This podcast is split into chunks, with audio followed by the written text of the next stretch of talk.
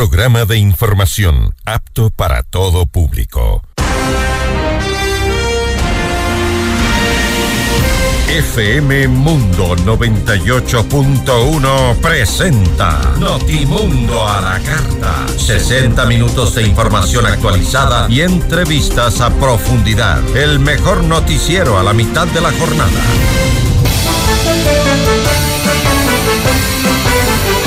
Conducción, Fausto Yepes. Dirección de Noticias, María Fernanda Zavala. Dirección General, Cristian del Alcázar Ponce. Este noticiero es transmitido en directo en la app de OnePlus, www.oneplus.tv, Canal 14 de Extreme, Canal 14 de CNT y Canal 14 y 514 de Claro TV.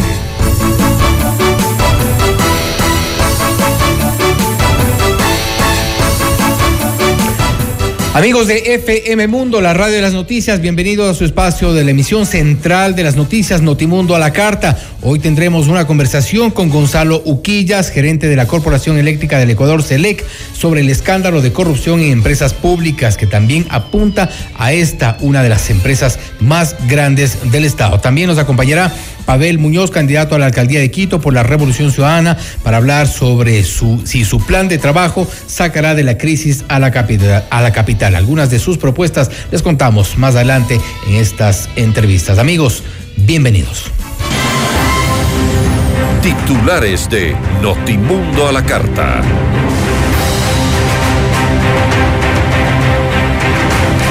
Atención, inician las comparecencias en la Comisión Ocasional de la Asamblea Nacional que investiga la presunta trama de corrupción en las empresas públicas. El legislador de UNES, Ronnie Aliaga, fue el primero en rendir su versión. Hernán Ulloa, presidente del Consejo de Participación Ciudadana y Control Social, expresidente de este consejo, pide a la Corte Constitucional dar marcha atrás en la destitución por basarse en información supuestamente errónea. El Servicio Nacional de Atención a Personas Privadas de la Libertad creó un comité institucional para identificar los problemas de las cárceles del país y crear soluciones. Un interno de la cárcel del Rodeo en Viejo fue hallado sin vida en el interior de su celda. Desde este lunes se realizan cierres viales en Quito por rehabilitación de varias calles. El próximo 1 de febrero arranca la revisión vehicular en la capital. En el ámbito internacional continúa la crisis en Perú y las protestas se intensifican luego de que el Congreso no lograra ponerse de acuerdo para fijar una fecha para el adelanto de elecciones. Y al menos 47 personas fallecieron y 150 resultaron heridas tras un ataque suicida en una mezquita en Pakistán. Notimundo a la carta. Buenas tardes y bienvenidos. Notimundo a la carta, una opción para mantenerse informado. Ahora las noticias. Aquí arrancamos con información. El asambleísta de UNES, Ronnie Aliaga, fue el primero en comparecer ante la Comisión Ocasional de la Asamblea Nacional que investiga la presunta trama de corrupción en las empresas públicas. En la sesión, Aliaga aseguró que jamás debió estar en la piscina en Miami, donde coincidió con Leonardo Cortázar. Agregó que por ese hecho pidió disculpas públicas y que jamás volverán a ver este tipo de espacios relación con los miembros de la piscina, si algún tipo de contratista, nunca, relación con contratistas de CNE, de SELEC, tampoco, el retiro de la visa es una decisión soberana del país, ellos tendrán, ellos tendrán sus motivos, a mí no me los han comunicado, y que por qué yo creo que hubo el retiro de la visa, justamente por el linchamiento mediático, fui juzgado ya en los medios de comunicación, y en ese momento, hasta el día de hoy, no hay ninguna sentencia en firme por el presunto delito de narcotráfico que se me imputaba al inicio y que luego mutó el relato del narcotráfico a ser operador. Entonces primero era narcotraficante y tenía muchos recursos, luego soy operador y soy asalariado y luego mutó otra vez al narcotráfico y ya no saben qué decir. Las mentiras tienen patas cortas, pero realmente yo creo que aquí ha quedado muy claro de que al menos la relación con Leonardo Cortázar no existe de ningún tipo. Posteriormente se llamará a que comparezcan el presidente de la República, Guillermo Lazo, además Johnny Estupiñán, exgerente de Flopec, Hernán Luque, exgerente de EMCO, Mauro Vargas, director de inteligencia de la Policía Nacional, Joaquín Ponce, presidente actual de la EMCO y otros mencionados en este tema. En Notimundo Estelar, Ricardo Vanegas, asambleísta e integrante del Frente Parlamentario Anticorrupción, habló sobre el trabajo que realiza esta delegación en el marco del denominado caso Encuentro, en el que se investiga una supuesta trama de corrupción en las empresas públicas. Resaltó que la investigación del Frente es distinto al que realiza la Comisión Multipartidista que formó en el Legislativo para también investigar el caso Encuentro. Que nosotros estamos haciendo una investigación integral, muy diferente a lo que puede estar haciendo esta comisión ocasional que se ha formado por parte de la Asamblea Nacional.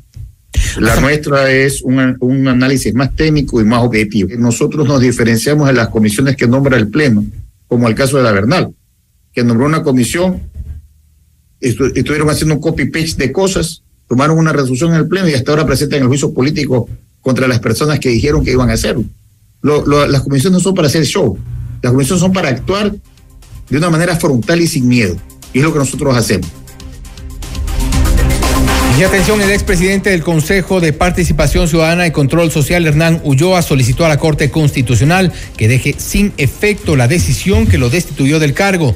En Notimundo al Día calificó la decisión como radical y exhortó a que se revoque esta medida para defender la institucionalidad.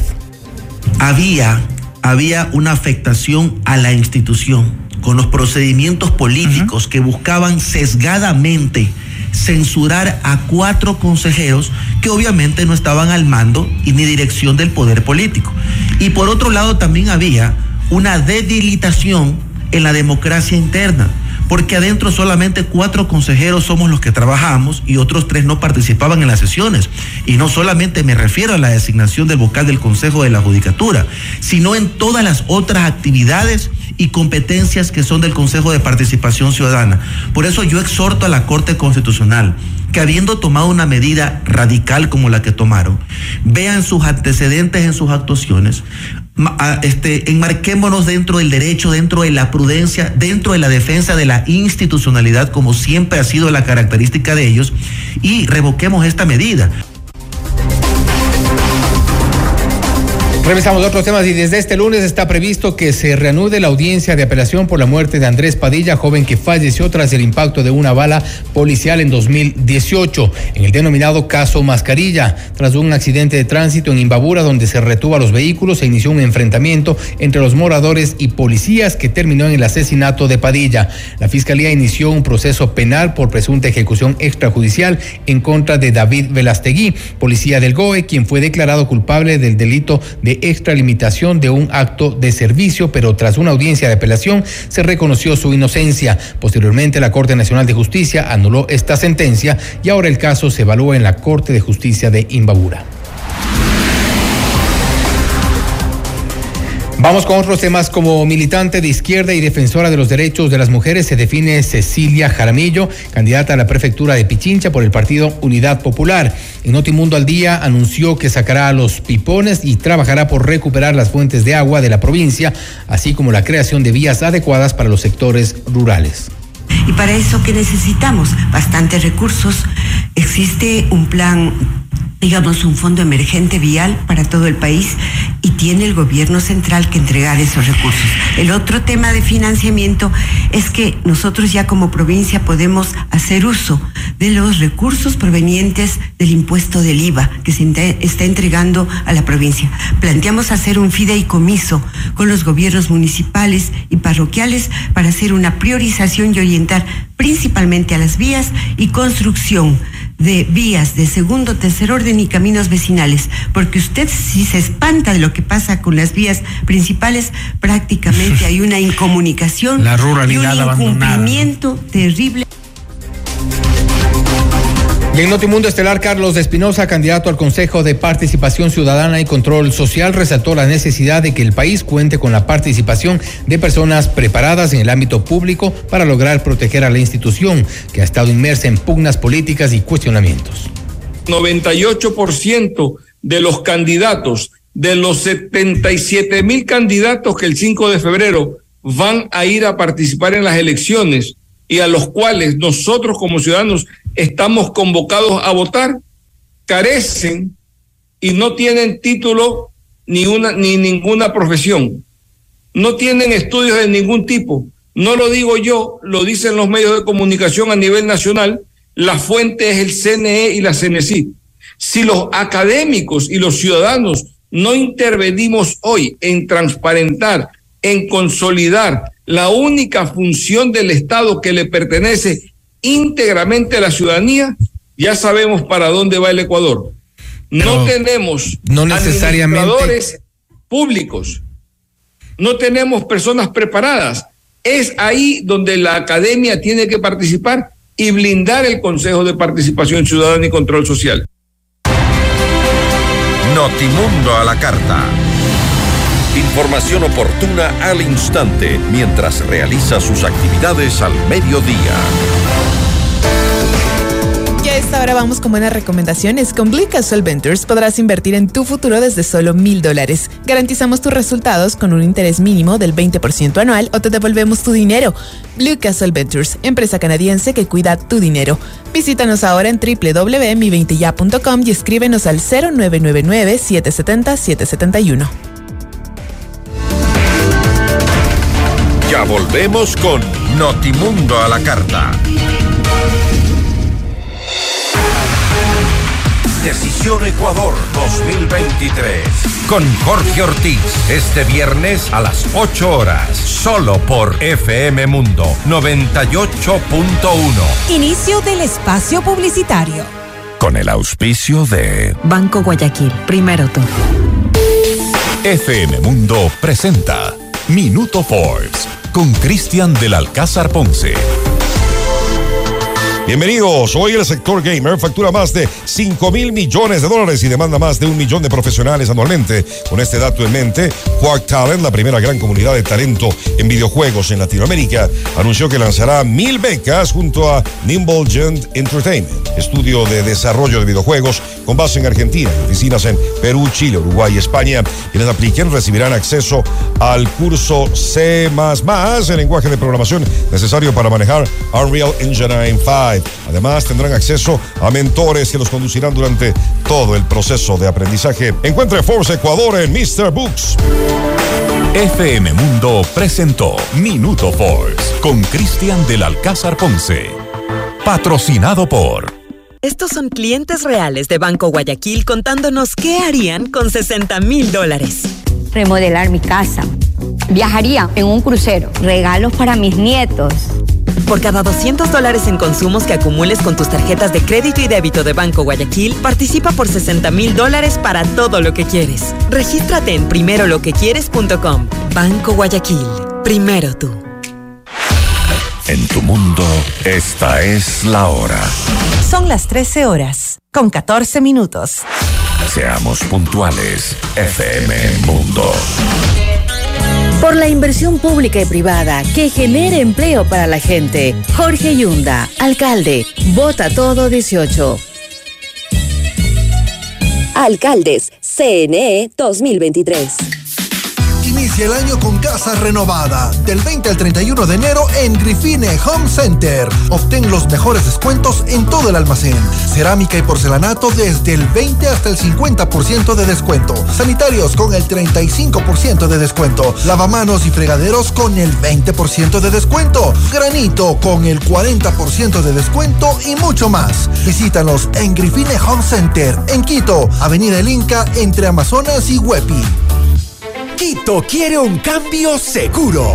El cambio seguro es vivir en un Quito donde los emprendedores sean apoyados sin trabas y sus negocios funcionen de una manera sencilla, ágil y segura. Yo sé cómo hacerlo. Pato Alarcón, alcalde. Alcaldes, CNE 2023. Existe una segunda primera impresión. Ven a conocer la torre corporativa de I Am Beyond the Stars by Le Park. El proyecto ideal para tu oficina con ambientes modernos, amenities, terraza para negocios, espacios de coworking, gimnasio, spa, golf ranch y mucho más. Invierte en el proyecto de más rápida conversión de ventas en Quito con tecnología, sostenibilidad, servicios y el diseño exclusivo de grandes profesionales como Adriana Hoyos, Gabriela Sommerfield y Cristian Vice. Visítanos en República del Salvador y Moscú. Llama al 098-854-6364 o ingresa en iambeyondthestars.com. Un negocio del más alto nivel. En vivo, lo mejor de nuestra programación desde tu teléfono móvil. Descarga nuestra increíble app FM Mundo 98.1. Fin de la publicidad. Este noticiero es transmitido en directo en la app de OnePlus, www.oneplus.tv, canal 14 de Extreme, canal 14 de CNT y canal 14 y 514 de Claro TV. En 98.1 continuamos con Notimundo a la carta.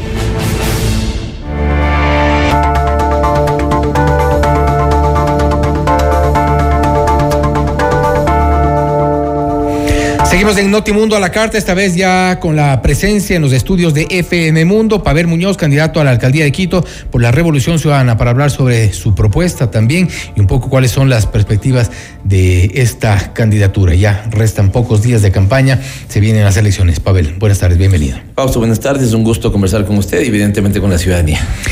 Pavel, un poco lo primero, siempre se, le, eh, se les ha vinculado a ustedes, los candidatos de la Revolución Ciudadana, eh, con eh, el ex presidente Rafael Correa, un poco, ¿cuál es la, la, la razón de mantener siempre este vínculo, esta suerte de contaminación con el correísmo para, para, para una campaña electoral? Lo ocurrió en las anteriores también. Lo que es raro es que cuando es con el correísmo plantean contaminación, pero cuando es con alguna otra fuerza política no se lo preguntan así. Es la misma relación que tiene el Partido Social Cristiano con Jaime Nebot, es la misma relación que puede tener ahora el candidato, qué sé yo, Y Andrés se ha cuestionado en su momento también en Guayaquil, ¿no? Lo que ha ocurrido. Lo que pasa es que los Permanente. eh, digamos, cuando uno es parte de un partido político, ese partido político tiene su estructura, sus jerarquías, sus liderazgos, y los que somos parte de ese partido político no tenemos problema con, ese, con, esos liderazgos. Por eso digo, pongo el ejemplo de cualquier otro partido político que tenga como presidente de su movimiento Juan Pedro José Maería, eh, no tiene ninguna, digamos, eh, incidencia, más bien es parte de la estructura y como tal es reconocido, ¿no es cierto?, con el liderazgo que tiene el, el expresidente Correa. Aquí tiene un- una incidencia fuerte en ustedes, en todos los candidatos, porque hemos visto en, todos han grabado sus, sus, eh, su campaña con, con Rafael Correa al lado. ¿Es muy fuerte? La incidencia que tiene en el ¿Dependen solo de él? eh, Fausto. ¿Perdón? ¿Dependen solo de él? No, en lo absoluto, en lo absoluto, pero es la incidencia, que tiene, parece. la incidencia que tiene en el electorado, ¿no? Mire, hace poco, si quiere usted revise una nota de prensa que me hace Plan B. Ellos decidieron acompañarme a, una, a un día de campaña, ¿sí? Y ver lo que es lo que, qué es lo que sucedía. Yo creo que si haríamos más de esto desde, por ejemplo, los medios de comunicación, el reporterismo, se podrían dar cuenta lo que Plan B dice ahí. ¿Qué es lo que pasó cuando estábamos con el, en, en calle, digamos, con ellos? Muchos se acercan y me dicen a mí, hola Pavel, ¿cómo le va? Mándenle un saludo al presidente Correa. Eh, mi papá fue operado en la época en la que él estuvo, mi hijo tuvo una beca, eh, logramos hacer un departamento porque accedimos a un crédito en el BIES. Y entonces eso, borrarlo, Milton, de parte del electorado, eh, sí, eh, perdón, Fausto, eso va a ser, eso va a ser imposible, está ahí. Eh, y claro, en algún segmento del electorado, ¿no es cierto?, la presencia del expresidente Correa es muy importante. Insisto, como puede ser en Guayaquil, ¿no es cierto?, la presencia de algunos otros líderes de algunos otros partidos políticos. Entonces, nosotros eh, eh, sabemos en qué medida eso es útil en una estrategia de campaña. Si yo, por ejemplo, estoy en el sur de Quito y me preguntan eso, evidentemente le digo, claro, yo les mando un saludo al presidente Correa, ¿no? ¿Y en qué medida puede ser útil eso en el evento de un triunfo en la, en la alcaldía? De llegar a la alcaldía, ¿en, qué va a incidir eh, esa imagen de, del expresidente Correa? Son dos cosas muy distintas, Fausto, desde mi punto de vista. Primero, yo soy candidato de la Revolución Ciudadana y como tal me debo una estructura, ¿no es cierto?, que tiene unos liderazgos, que tiene unos compañeros, unas compañeras. De hecho, yo soy parte de eso. Cuando, por ejemplo, no me hacen la misma pregunta, pero cuando, por ejemplo, hay compañeros, qué sé yo, que están haciendo alguna campaña en eh, Azuay, por decirle algo, ¿no? Y me llaman y me dicen, oye, Pavel, por favor, graba un video porque aquí la gente te quiere, la gente te respeta, lo que fuera. Es más o menos lo mismo, ¿no? Si podemos ayudarnos dentro de los compañeros de la organización política, así lo hacemos. Pero digo, una cosa es ser candidato de una organización política y la otra es ser electo como alcalde de Quito. Y si yo soy electo como alcalde de Quito, como son las previsiones, seré alcalde de Quito, de los quiteños y las quiteñas. Por lo tanto, ahí lo que uno se debe es a lo que necesite la ciudad, a sus problemas, a las soluciones que debe tener, independientemente de muchas veces de cuál pueda ser la posición política de la organización. Eh, digamos, ahí seré el alcalde de Quito que me debo a los quiteños y a las quiteñas. Una imagen que en algunos sectores seguramente también resta votos. Sí, como en otras da muchos, ¿no? Ese es el tema, digamos, de qué es lo que termina siendo, eh, digamos, más... Si uno, si yo, si digamos, si las, si las campañas se fijaran sobre la base de este tipo de preguntas, uno diría, pero en lo absoluto, ¿no? ¿Para qué vamos a hacer campaña con una, digamos, eh, si estas son las inquietudes? Pero insisto, cuando, por ejemplo, uno está en los sectores populares, y ven la gran receptividad que tenemos nosotros como organización política, el expresidente, como, eh, porque Milton, nadie, nadie... Fausto nuevamente. Perdón, Fausto. Ya tantas veces creo que en este espacio conversar con Milton, que dicho sea de paso ya no está aquí, pero eh, de, eh, le decía a Fausto que eh, cuando uno está en territorio, ¿no es cierto? Y en territorio le dicen, a esto le iba a decir, perdón, ni un solo candidato de los que está ahora ahí podrá decirle que pudo tener una participación en la construcción, por ejemplo, del Hospital del El Sur, ¿no es cierto? Como si lo tuvimos nosotros. La maternidad Luz de Arismendi, el Hospital de Calderón, eh, digamos, el centro de que prácticamente es un hospital del día, ¿no es cierto? Un buen centro de salud, un hospital como el que se hizo con el IES en La Colón. Eh, nosotros iniciamos la construcción del metro de Quito, nosotros lo vamos a poner en funcionamiento. Nosotros hicimos la plataforma social en Quitumbe, como hicimos la plataforma gubernamental aquí cerca en la Amazonas y Naciones Unidas, cerca de la, cerca de Amazonas y Naciones Unidas. Entonces, cuando eh, la ciudadanía sabe que nosotros fuimos un equipo que hizo obras. Yo le pregunto, por ejemplo, a veces a los ciudadanos, ¿cuál es la obra que Lenín Moreno inauguró en Quito? Y la, la respuesta es, pero unánime y contundente, ninguna. ¿Cuál es la respuesta que el presidente Lazo, cuál es la eh, obra que el presidente Lazo ha inaugurado aquí en Quito? Ninguna. En cambio, cuando decimos, nosotros hicimos o no hicimos del hospital de Calderón, totalmente hicimos del hospital de Calderón. Entonces, en ese sentido, ahí en cambio tenemos muchos votos, ahí está nuestra fuerza, porque la gente tiene memoria histórica en ese sentido, Fausto, y sabe que en los dos últimos gobiernos últimos no ha tenido obras como si los tuvo, por ejemplo, en la época de la Revolución Ciudadana quitarle a esa ciudadanía esa suerte de agradecimiento, de reconocimiento que tienen. Yo en ningún caso les permito que sea agradecimiento, porque cuando uno está en lo público está para hacer eso, no está para que le feliciten. Es parte de la obligación de los públicos. Exactamente, ¿no? Pero en cambio, si tienen presidentes que estando en lo público no hacen eso y otros que estando en lo público sí lo hicieron, el sentido de recordación de la gente es inmenso. Muchas de las obras que sin duda hay, que también reconocer han tenido informes desfavorables por parte de, de, Contraloría y en, en, algunas de las obras ha habido, ha habido problemas. Este, hablemos del financiamiento de la campaña. ¿De dónde claro. se financian? De ciudadanos que desean aportar con nuestra campaña. ¿Cuánto les ha costado la campaña? Yo no soy el tesorero de campaña, no he pedido un reporte. La última vez me parece que estábamos alrededor de unos 40 mil dólares de lo que se habían levantado. La principal parte provino de un, de un cóctel de adhesión que hicimos, donde tuvimos mucha receptividad de la ciudadanía. Así que es básicamente de eso. Evidentemente, a veces el tío, la familia, el papá que quieren hacer un pequeño aporte, pero son evidentemente aportes pequeños. Nosotros, primero, no estamos en condiciones de. Además, no he tenido nadie que me diga, vayamos a hacer un gran aporte a la campaña. Estamos en condición de aportantes, ¿no es cierto?, que lo hacen poco y que nosotros así decidimos también hacerlo para que no haya ni un solo centavo que comprometa decisiones de política pública. ¿Qué pasa? Y es un tema que eh, hay que tratarlo con, todos los candidatos, eh, porque quien aparentemente está liderando las encuestas, al menos en la capital, tomando en cuenta también que hay una gran cantidad de indecisos, es el exalcalde destituido Jorge Yunda. En el caso, en el evento de que él pueda eh, llegar a la alcaldía, hay un vacío legal y ustedes también tienen a su grupo de concejales que posiblemente es una de las opciones, podrían eh, titularizarse, no se sabe, hay este vacío que todavía no se, no se, no se resuelve. ¿Cuál sería la posición de ustedes? Nosotros vamos a ganar en urnas, eh, Fausto, estas elecciones. Los datos son absolutamente favorables. Lo que yo vengo sintiendo en territorio es absolutamente favorable. Y realmente tenemos la expectativa muy alta y el optimismo muy alto de que vamos a ganar estas elecciones. Sin embargo, su pregunta devela un escenario absolutamente irresponsable, ¿no es cierto? Y yo creo que ahí debe particularmente, particularmente el Tribunal Contencioso Electoral le debe una explicación a la ciudadanía. Hay una irresponsabilidad también de las autoridades electorales. Pero tamaña, tamaña, Fausto, tamaña. Imagínese, porque su pregunta, eh, pongan, si usted me permite, ¿no es cierto?, llevarla para que la ciudadanía tenga más claridad de lo que estamos conversando. Lo que usted me está preguntando es, en la eventualidad de que ganara, por ejemplo, Jorge Yunda, y si se ejecutaría la sentencia... La pérdida de los derechos... ¿No podría ser alcalde? Así es, no podría ser alcalde.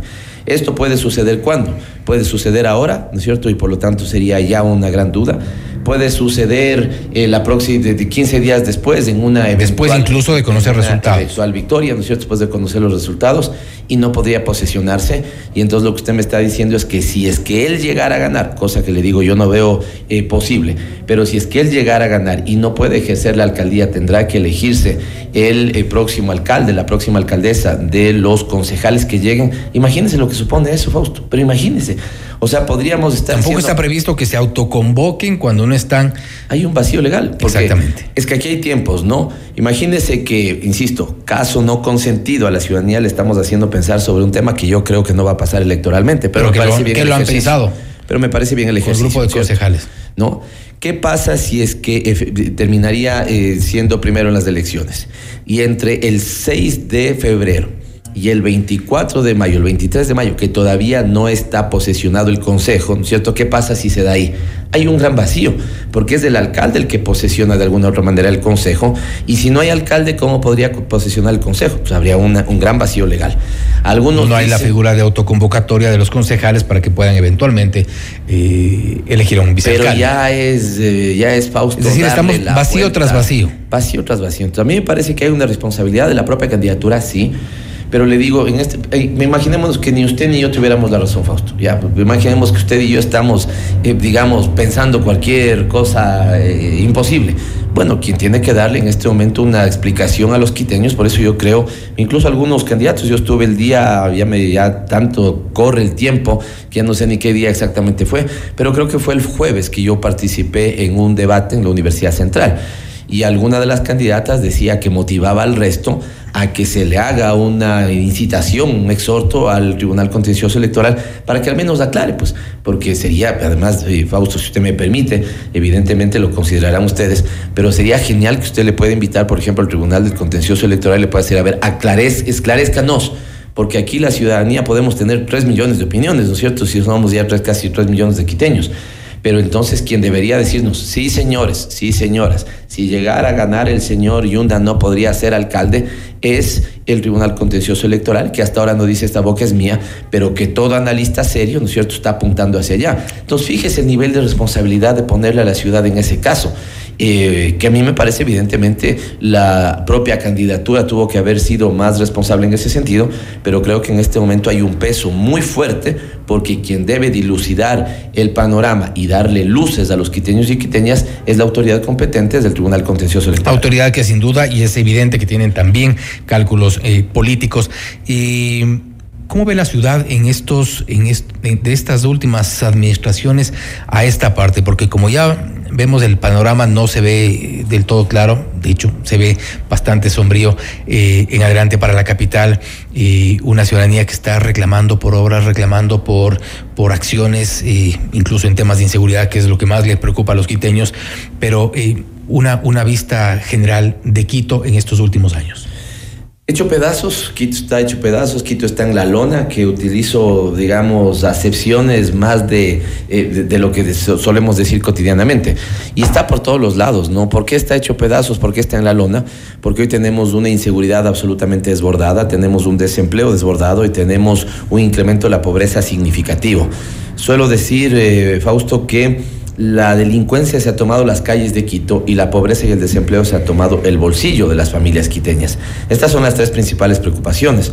Por eso nosotros hemos planteado que desde los 23 temas que hemos trabajado para que Quito vuelva a ser la ciudad más linda del mundo, y no hablo, no hablo de la obra que haremos ni de las inversiones que haremos, sino del bienestar que recuperemos de la ciudadanía, nosotros nos hemos enfocado en cinco temas, ¿no? El primero, seguridad, el segundo, trabajo, el tercero, protección social a quienes más lo necesitan, hablamos de grupos de atención prioritaria, el cuarto, movilidad sostenible, y un quinto que es amplio, de un quito intercultural, eh, ecológico, deportivo, activo, entretenido. Eso es lo que necesita un Quito que, como digo, en este momento me parece que está en la lona, en sus peores momentos, al menos de las tres últimas Y administraciones. resumamos, resumamos lo principal. En tema de seguridad, ¿cuál es la propuesta? Tenemos 8 millones de dólares que deja la tasa de seguridad que tienen que ser invertidos en al menos tres cosas. La primera, en las tareas preventivas, que son las más competentes, las que más, eh, digamos, tiene responsabilidad el municipio de Quito. Porque siento, Fausto, que en estas conversaciones, no me refiero a esta en particular, a todas las conversaciones que hay en el país sobre qué van a hacer los candidatos a alcaldes si llegan a la alcaldía, el que está saliendo bien librado es el gobierno nacional porque lo que deberíamos decir con absoluta contundencia es que la competencia es del gobierno nacional. Quien no está invirtiendo en materia de seguridad es del gobierno nacional. Quien no tiene una, quien no tiene una política en la materia es del Ministerio de Pero hay una, corre- Nacional. co- una corresponsabilidad de En las realidad autoridades no. locales. En realidad no, no debería porque esa es una competencia privativa del nivel nacional. Quien tuvo a una señora como Alexandra Vela tanto tiempo, a pesar de que decía, y vean, yo sinceramente seguridad no sé nada, y llegamos a tener esos índices del gobierno nacional. ¿Por qué digo que no corresponsabilidad? Porque la competencia es exclusiva del nivel nacional. Pero claro, Fausto, que nosotros al tener una tasa invertiremos y pondremos y enfrentaremos el tema. Por eso decía en al menos tres aspectos. El primero, teniendo barrios con obra pública, barrios bien mantenidos, bien eh, adecuados, digamos, con los espacios públicos que sean seguros, que sean bien iluminados y que nos permitan a los niños tener ahí, que estén jugando en la calle. ¿Cómo ¿no? hacemos estos espacios seguros? Con iluminación, con seguridad, poniendo un policía en cada, en cada parque. No, yo creo que sobre todo necesitamos primero que tengamos obra pública, la obra pública incluso genera trabajo, eso también ayuda, digamos, a ahuyentar, si usted quiere, el fenómeno de la delincuencia. Segundo, necesitamos que, ten- que estén bien eh, iluminados los sitios que son más inseguros y que tengan, mire, cosas tan pequeñas como que un parque tenga crecida a, metro y medio, digamos, la, eh, la hierba, es hasta motivo, ¿no es cierto?, de que ahí se esconda la delincuencia. Pero esto no es lo más importante, pero creo que es por donde hay que empezar. Los barrios deben tener obra pública, estar bien adecuados, bien iluminados, bien mantenidos. Segundo, necesitamos volver a adecuar, y esto es parte del espacio público, a las unidades de policía comunitaria. Eh, yo no sé si usted ha visto, al menos yo vi ayer un video que me impactó de una candidata nuestra, cuando creo que incluso los medios de comunicación podían hacer algo de esto, Fausto. Ella hacía un, levantaba un video de una UPC en Chilibulo, si no me falla la memoria, ¿sí? Pero parecía una casa destruida después de una guerra, absolutamente abandonada, los baños destruidos, de la, la inmobili- el, inmobiliario que, el mobiliario que pudo haber ya simplemente desaparecido. ¿Por qué? Porque la policía no está en las unidades de policía comunitaria. Y si son unidades de policía comunitaria es para que estén ahí los policías. Y el gobierno nacional le ha quitado incluso algo de, algo de personal de seguridad a Quito y no está, y no está dando la disposición de que los policías estén donde estén, en esas disposiciones, en esas unidades de policía comunitaria. Habrá, por lo tanto, que mantenerlas, rehabilitarlas, e incluso hay que eh, construir, hacerlo para que ahí esté la Policía Nacional. Un siguiente elemento, dos finales, si me permite, es adecuar, y, ahí los 8 millones de dólares pueden cumplir un rol en adecuar o poner a punto la capacidad operativa de la Policía Nacional. Usted pregunte en los barrios y le van a decir que si es que el patrullero va, se demora 40 minutos en llegar. Pero es altamente probable que la respuesta que reciba el ciudadano es no tenemos gasolina, no tenemos batería, no tenemos indumentaria, no tenemos posibilidad de reaccionar. Y esto es porque el gobierno no está invirtiendo en esa, en esa, eh, en esa tarea tan importante. El municipio, si tenemos que hacer la inversión para que la policía que esté aquí tenga el material para actuar, como por ejemplo motocicletas o que las, los patrulleros estén a punto, lo vamos a hacer y aumentar muchas cámaras al sistema de videovigilancia ECO 911 y alarmas comunitarias, pero también fomentando la organización barrial, porque Fausto, si tenemos tecnología sin barrio organizado, da lo mismo, o si tuviéramos barrio organizado sin tecnología, estamos también en un problema. Así que eso hay que hacer. No es un municipio exageradamente grande en cuanto a, su, a, la, burocracia. Mire, eh, primero, eh, yo soy, suelo ser un poco eh, escéptico de ya directamente entrar con ese, con ese diagnóstico. ¿Por qué? Porque usted tiene datos de la Organización Internacional del Trabajo que no se han movido en los últimos años, que señalan que para Ecuador en el sector público, y esto incluye evidentemente a los municipios, hay de cada 10 trabajadores, uno proviene del sector público, nueve proviene del sector privado, ¿cierto? Primera cosa. Segunda cosa, asumamos que sí. Si asumimos que sí, Fausto, lo que vamos a tener es que modernizar la, eh, digamos, la estructura del municipio y yo voy a entrar a modernizar la estructura del municipio, desde la eliminación de trámites, desde que podamos hacer trámites en una aplicación, desde que podamos abrir las puertas para que respetando los derechos laborales la gente que esté en condiciones de salir salga al municipio, desde quitando, y para esto he pedido que nuestros concejales ya presenten una ordenanza, no hacen nada los concejales en los directores de las empresas públicas. Entonces yo estoy pidiendo que ahora, ahora con nuestros cuatro concejales, antes de que yo me tenga que posesionar el 24 de mayo, ya aprobemos la ordenanza con la cual los concejales salen de la em, de la eh, de los directores de las empresas públicas. Pero ¿a dónde quiero llegar?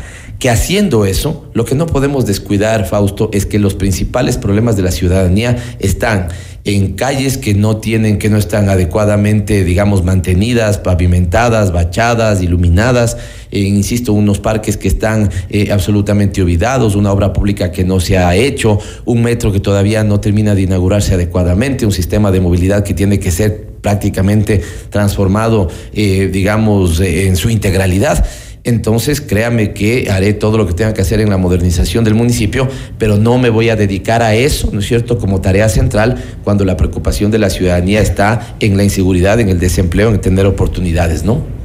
¿Qué hará si pierde? Eh, altamente probable que me, retire de la política.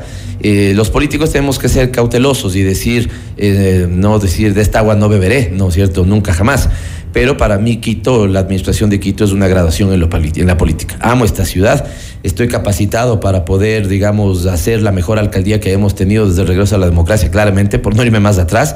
Eh, tenemos la experiencia, la voluntad política y si llego a la alcaldía será prácticamente el último escalón que yo al menos aspire en la política.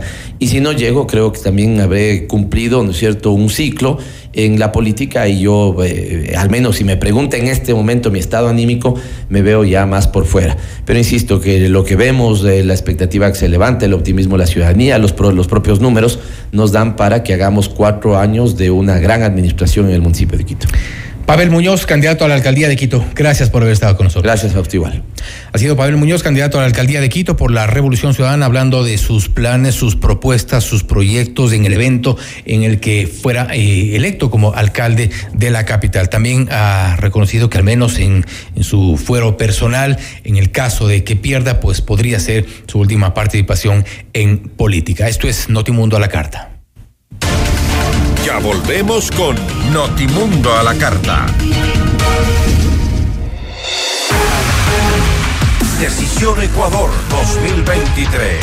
Con Jorge Ortiz, este viernes a las 8 horas, solo por FM Mundo 98.1. Inicio del espacio publicitario. Y ahora, el mundo del deporte con Eduardo Andino. Hola, ¿qué tal amigos y amigas? A continuación las últimas noticias en el mundo del deporte. El colombiano Miguel Ángel Superman López se proclamó vencedor de la edición 39 de la Vuelta a San Juan, una vez finalizada la séptima y última etapa con salida y llegada en la capital sanjuanina, con un recorrido de 112 kilómetros, en la que repitió victoria al sprint el australiano Sam Watford en un final emocionante con una escapada de Renko Ebenobepol y Quinn Simmons a falta de 14 kilómetros de meta, que llegó a comprometer la general, se produjo el esperado sprint, donde de nuevo apareció Sam Welsford para imponerse por delante del neerlandés Fabio Jacobsen y del italiano Giacomo Nisolo. El último esfuerzo de Renko Ebenobepol asustó a Miguel Ángel López y los hombres del podio, pero la reacción de Filippo Gana solucionó el problema. El colombiano del Medellín se hizo con la victoria final en la 39 edición de la Vuelta a San Juan. Subió a la cima del podio acompañado de Gana, Ineos y de otro colombiano, el, campeón nacional Sergio Higuita. Por otra parte, cuatro ecuatorianos terminaron la vuelta. Martín López de la Astana fue el mejor ubicado en la general en el puesto 38. Detrás quedaron tres corredores del Team Banco Guayaquil, Wilson Aro, número 47, Cristian Pita, 121 y Nixon Rosero, 129. Hasta aquí el mundo del deporte con Eduardo Andino. En el 2023 llega Ecuador Ara Malikian, el genio del violín. Un espectáculo extraordinario del más alto nivel. The Ara Malikian World Tour. Su virtuosismo te hará vivir la música de un modo emocionante, diferente entre lo clásico del violín y la irreverencia del rock Una experiencia única. Quito, 18 de mayo, Teatro Nacional Casa de la Cultura. Preventa ya disponible en ticketshow.com.es, Río Centro, Mole Jardín y Paseo San Francisco. 10 meses sin intereses con tarjetas Produbanco. Ara Malikian te lo trae Top Shows.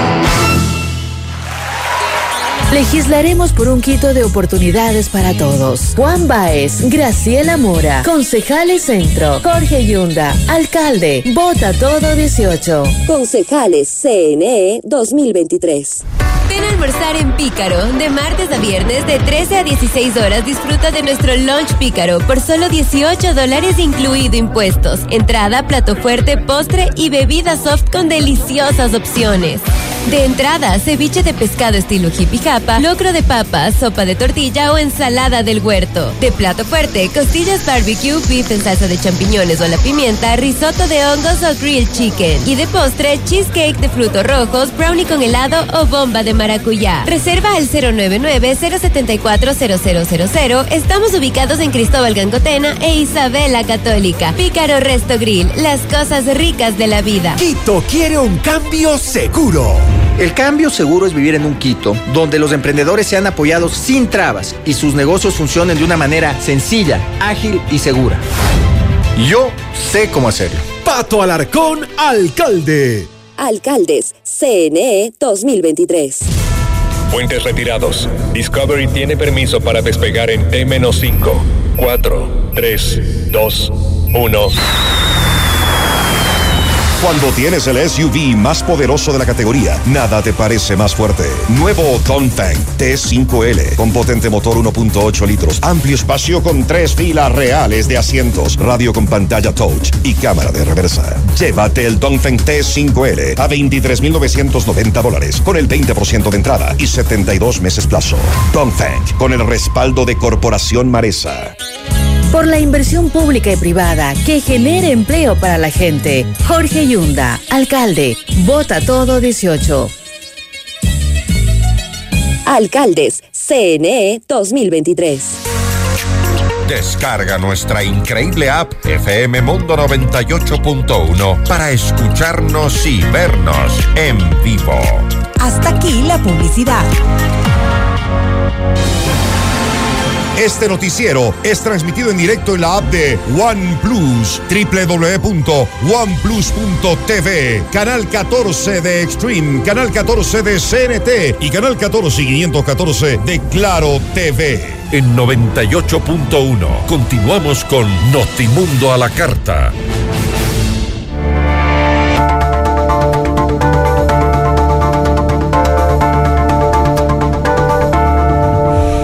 En la Asamblea Nacional han iniciado ya las comparecencias en la comisión multipartidista que investiga el denominado caso Encuentro y la supuesta corrupción en las empresas públicas. Lo propio ha hecho el Frente Parlamentario Anticorrupción. Mientras tanto, los directivos de estas empresas también eh, adelantan con información requerida por los legisladores y también por la Fiscalía que trabaja en este caso.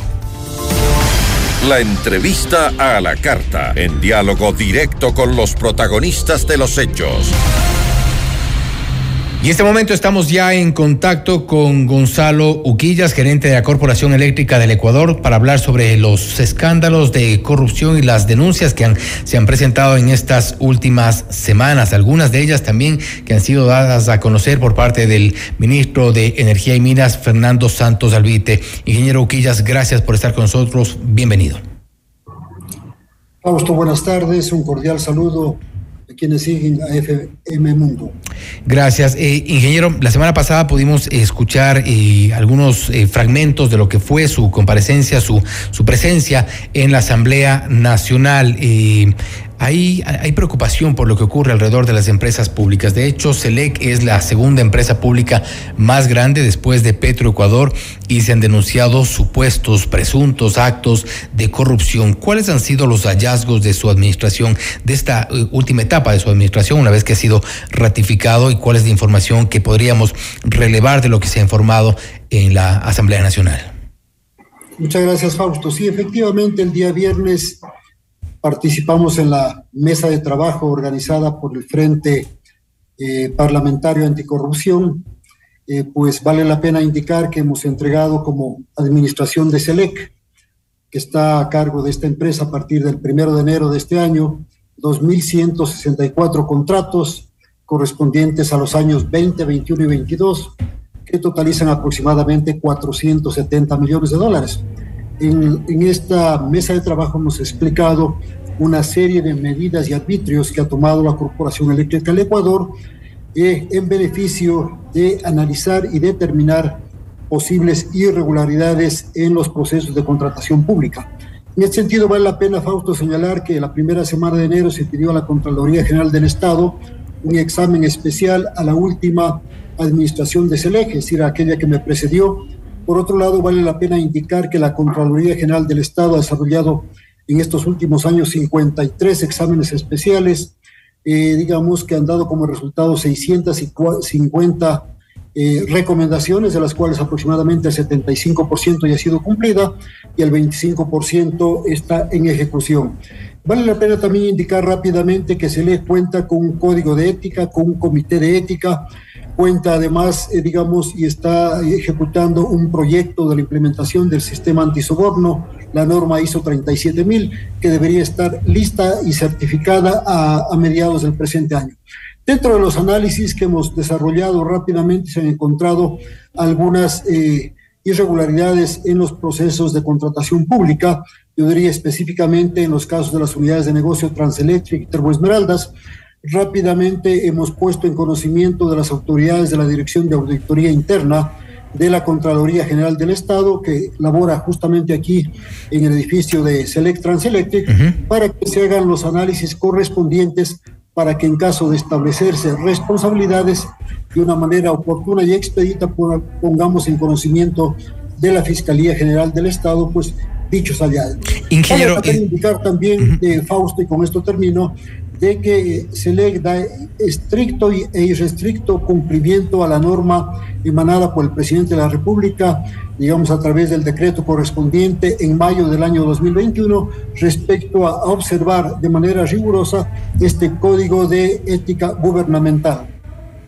Ahora, respecto del código de ética gubernamental, y parece que esto no, no, no, no fue leído en su totalidad, o al menos no a cabalidad por la administración anterior, Nicolás Andrade ha sido también señalado por supuestos eh, casos de irregularidades en SELEC, lo, lo, que mencionamos al inicio, lo hizo el propio ministro eh, de Energía, Fernando Santos, y también la viceministra de Energía en un informe en el cual se señalaban algunos problemas. Estas irregularidades a las que usted se refiere, por ejemplo, en Termoesmeraldas, en las unidades de negocio, concretamente, qué tipo de casos es, porque uno de ellos, y conocemos, eh, se trata, por ejemplo, de contratos eh, hechos con eh, pólizas falsificadas, por ejemplo, entre otros. Bueno, esto último más bien se refiere a Induradia. Este es un contrato ya bastante antiguo que data del año 2017 y que fue suscrito por el entonces gerente de Termoamazonas, Amazonas, gerente de Termoesmeraldas, el ingeniero Nicolás Andrade, ¿no? y que posteriormente pues eh, fue gerente Estuvo al frente de, El, año pasado, ¿no? Este tema ha sido también eh, pues aclarado en la Asamblea Nacional. Eh, como usted bien señala, Fausto, se presentaron unas pólizas falsas de una pseudo cooperativa, digamos, en Ambato. se presentó la denuncia correspondiente, sin embargo, de manera curiosa, cuando era necesario presentar las pruebas ante la función judicial, estas pólizas desaparecieron. Así que este tema pues eh, merece nuestro continuo eh, seguimiento y estamos analizando qué medidas adicionales, digamos, eh, pueden ser necesarias para poder volver a retomar el tema. En la misma unidad de negocio Termo Esmeraldas también se ha detectado un par de procesos en los cuales evidentemente se ven sobreprecios y sobrecostos algún ítem que fue adquirido en una administración anterior por un valor cercano a 260 mil dólares. Eh, con el mismo proveedor, ahora se ha determinado que esto básicamente cuesta el triple.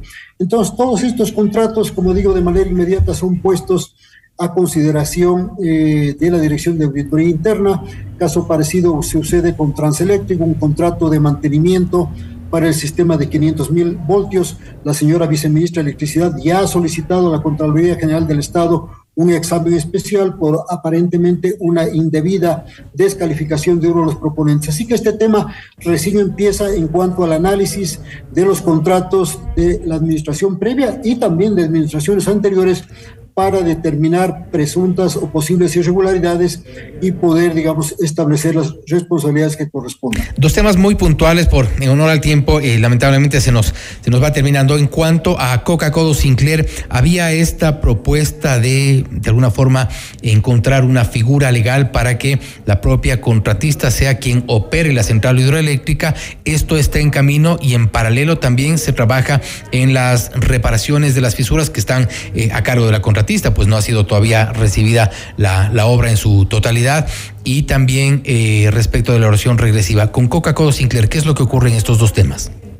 Sí, efectivamente, en el caso de, de la central Coca-Cola Sinclair, vale la pena reiterar la posición del gobierno nacional a no recibir, digamos, esta central mientras no se solventen todos los inconvenientes, todas las fallas técnicas que están claramente definidas en el informe de Contraloría y, digamos, situaciones o eventos eh, identificados con posterioridad. Vale la pena indicar que en este andarivel se encuentra un, un arbitraje internacional en la Cámara de Comercio Internacional de Chile y digamos, eh, pues eso deberá dilucidarse en los próximos años. Sin embargo, por instrucciones del señor presidente de la República y del ministro Santos, digamos, el, el, ministro de Energía y Minas se dirigió hace algunas semanas a Power China, que es el holding del cual es parte Sinohidro, señalándole en respuesta a la comunicación de marzo del 2022 de que el Ecuador pues está abierto a poder propiciar una mesa de trabajo que permita analizar la viabilidad o no de una posible delegación de la operación y mantenimiento de esta central por los próximos 30 años. Al mismo tiempo, cabe la pena informar, eh, Fausto, he recibido una comunicación hace unos días del señor ministro en el cual me pide que como eh, responsable de SELEG, que es dueño de estos activos, pues oficie las acciones necesarias con la contraparte china para iniciar de manera inmediata conversaciones dentro del marco jurídico, técnico, eh, financiero y económico proceso que obviamente vamos a iniciar en breve y siempre será con el acompañamiento de una firma internacional que nos permita pues eh, estructurar esta posible transacción técnica financiera. Estamos pendientes de eso y con esto quiero eh, cerrar, ingeniero Quillas, eh, sabemos que hace pocas horas fue notificado sobre una resolución de la jueza multicompetente de San Borondón eh, la doctora Larisa Ibarra Lamilla, recordamos a ella como quien en su momento pues echó abajo la, designación de un superintendente de bancos. Ella ha, digamos, de una forma ha resuelto aceptar la petición de una empresa, la, la, contratista de, Toachi Pilatón, para frenar el cobro de garantías por parte de SELEC. Nos, nos puede un poco confirmar en qué consiste este, este tema, por favor. Efectivamente, Fausto consiste, digamos, en la solicitud de finalización unilateral del contrato con la contratista china CWE, que es la contratista de las obras civiles de ese proyecto, por incumplimiento en, en la atención de los temas pendientes. Este tema ya fue dilucidado por el juez competente de Santo Domingo. Eh, tenemos una, una, una, resolución en firme y sobre esa base SELEC pues ha notificado al CERCOC para la declaratoria de, contratista incumplido y al Banco del Pichincha para poder efectivizar las garantías que por un total de aproximadamente 14 millones de dólares permitan a SELEC culminar esas obras pendientes civiles para que el contratista electromecánico, la empresa Tiashmash de Rusia, pueda continuar en la construcción de la segunda central, la central Ayuriquín de 204 megavatios. Es decir, estábamos Esto a punto... La semana pasada, sin embargo, esta mañana uh -huh. temprano he recibido esta notificación de eh, esta jueza multicompetente de San Borondón, en la cual me informa que ha admitido esta solicitud de medidas cautelares. CELEG está estudiando el caso y rápidamente va a dar una respuesta, digamos, en lo que corresponde, porque nos parece absolutamente improcedente y, digamos, atentatoria contra los intereses, en este caso, la Corporación Eléctrica del Ecuador. Es decir, estaba ya dispuesto el cobro de las garantías, también que el, el CERCOP eh, incluya a la empresa china CWE como contratista incumplido y la jueza Larisa Ibarra ha, ha frenado esta pretensión a través de una eh, medida cautelar que ha sido notificada en estas últimas horas. Bueno, estaremos pendientes también de la respuesta por parte de CELEG. Ingeniero Uquillas, le agradecemos por haber estado con nosotros. Muchísimas gracias, Fausto. Buenas tardes. Gracias. Ha sido el ingeniero Gonzalo Uquillas, gerente de la Corporación Eléctrica del Ecuador, SELEC, hablando sobre algunos de los, de los supuestos actos de corrupción en esta, una de las eh, mayores empresas públicas. Y también hace pocos instantes nos ha confirmado algo de última hora y es que la jueza de, de la Unidad Judicial Multicompetente con sede en el Cantón San Borondón, Larisa Ibarra, ha eh, eh, aceptado unas medidas cautelares en favor de la empresa china CWE y, y, con esto ha frenado el cobro de unas garantías que estaban pendientes por parte de Select por cerca de 15 millones de dólares. Nuevas acciones por parte de la justicia en contra aparentemente del Estado ecuatoriano. Esto es Notimundo a la carta. Notimundo a la carta, una opción para mantenerse informado. Ahora las noticias.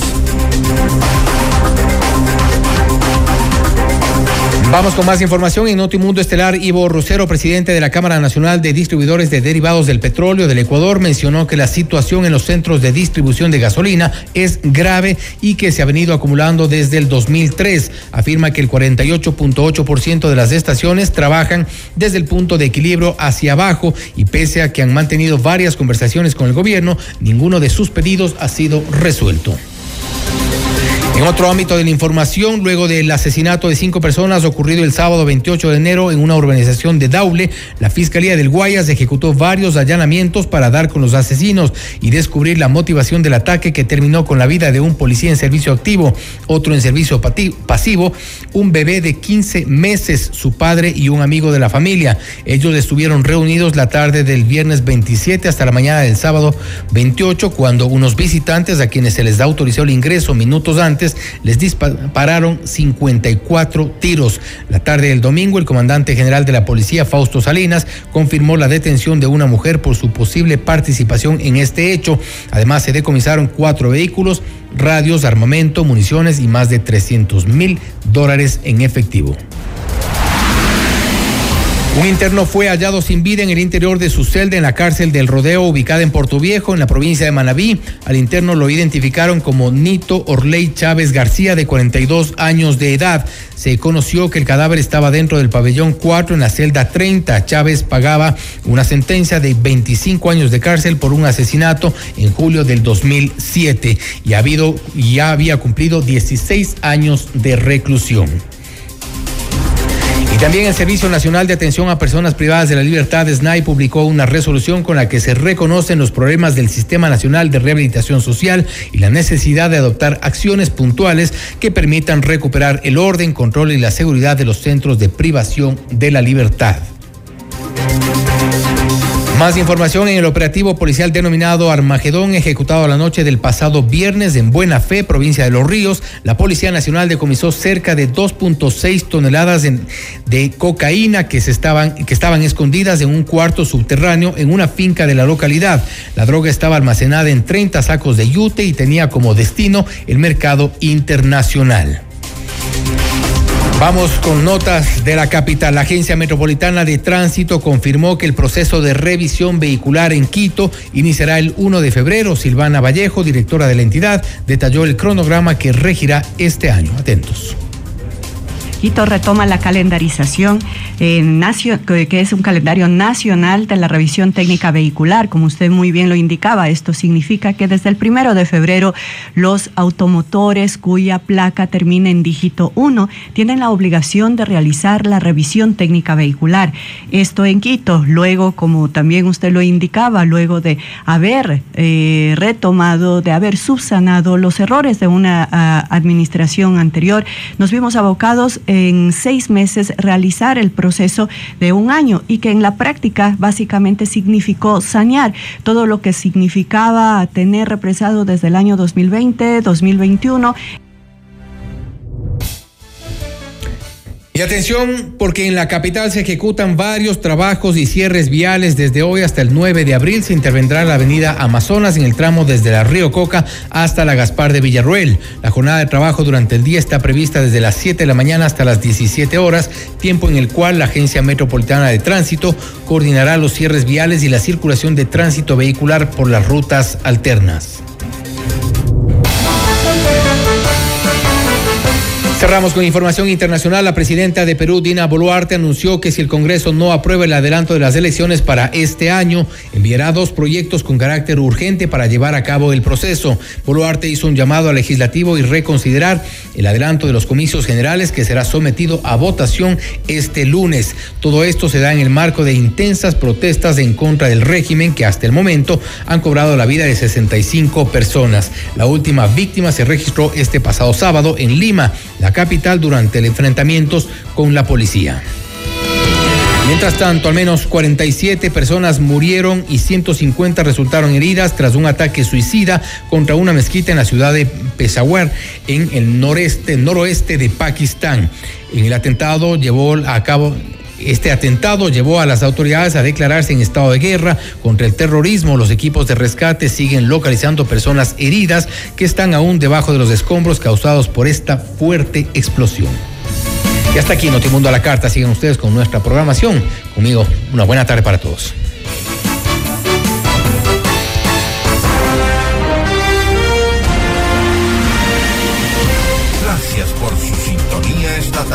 FM Mundo 98.1 presentó Notimundo a la carta. 60 minutos de noticias actualizadas y entrevistas. El mejor noticiero a la mitad de la jornada.